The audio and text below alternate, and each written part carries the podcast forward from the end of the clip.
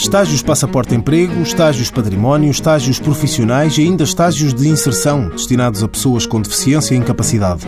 Todas as medidas do IFP estão agora agrupadas numa só: Estágios Emprego. Carlos Bahia, delegado regional do Instituto do Emprego e Formação Profissional do Algarve, salienta que o objetivo desta agregação passa por simplificar e chegar a mais gente. Nós queremos, com esta harmonização, efetivamente abranger mais estagiários, permitir que mais empresas se candidatem para que possamos assim integrar mais jovens no mercado de trabalho. É preciso não esquecer que o programa de estágios é um programa que efetivamente visa proporcionar primeiras experiências de inserção no mercado de trabalho a jovens e a adultos desempregados.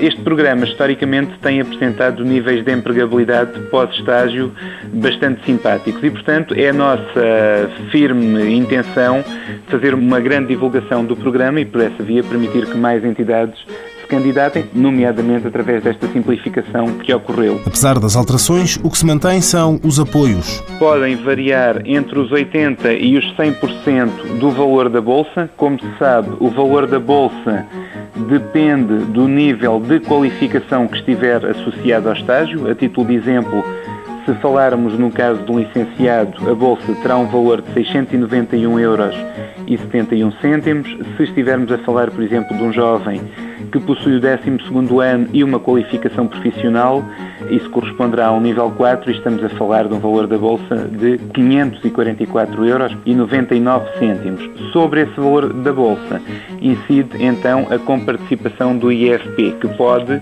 ser de 80, 90 ou 100%. As candidaturas aos estágios de emprego do IFP são feitas online no portal netemprego.gov.pt.